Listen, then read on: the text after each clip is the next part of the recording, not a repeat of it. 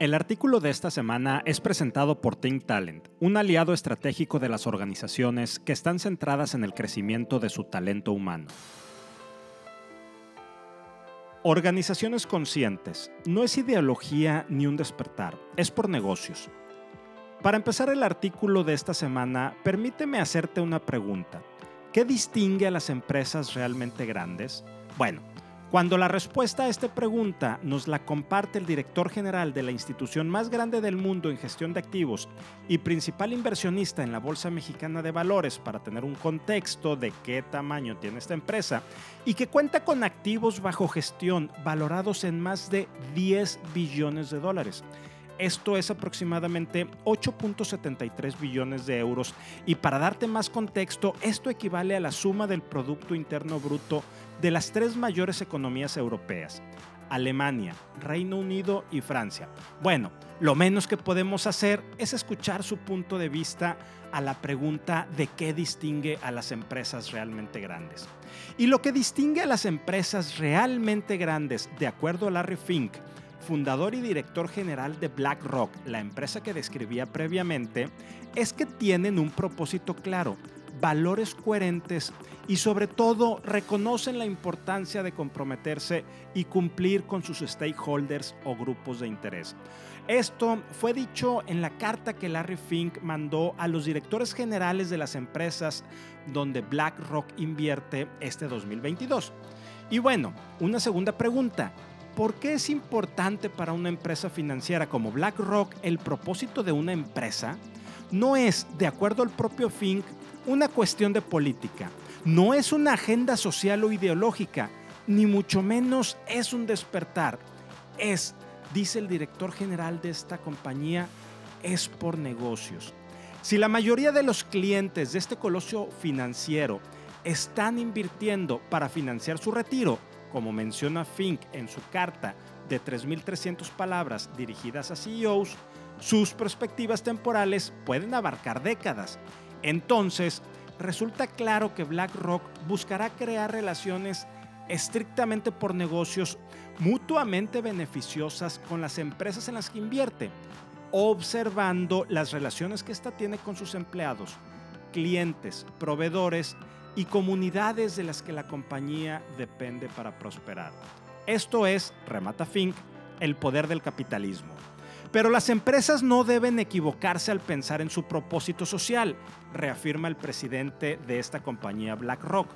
La búsqueda justa de rendimientos sigue siendo lo que motiva a los mercados. Y la rentabilidad a largo plazo es la medida por la que los mercados determinarán en última instancia el éxito de las compañías. Y Larry Fink, director general de BlackRock, cita en esta carta del 2022 esta frase acerca de las organizaciones conscientes, o más bien sobre la definición de lo que es el capitalismo para este director de empresa.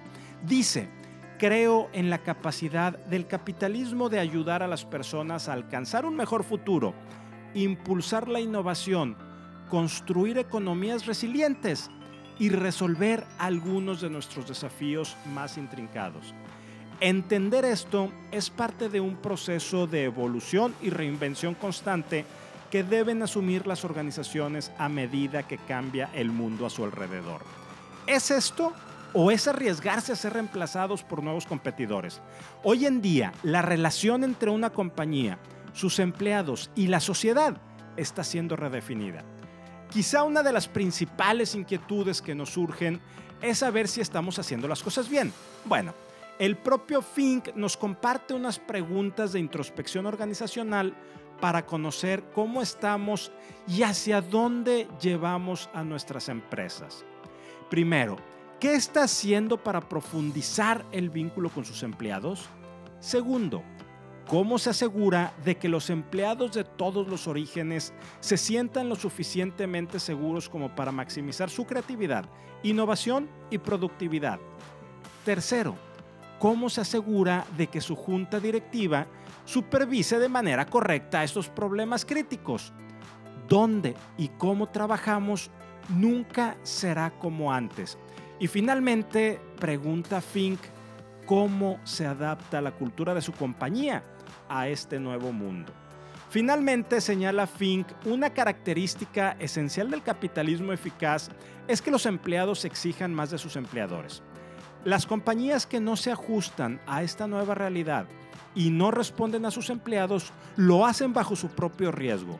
Los empleados necesitan entender y conectar con su propósito.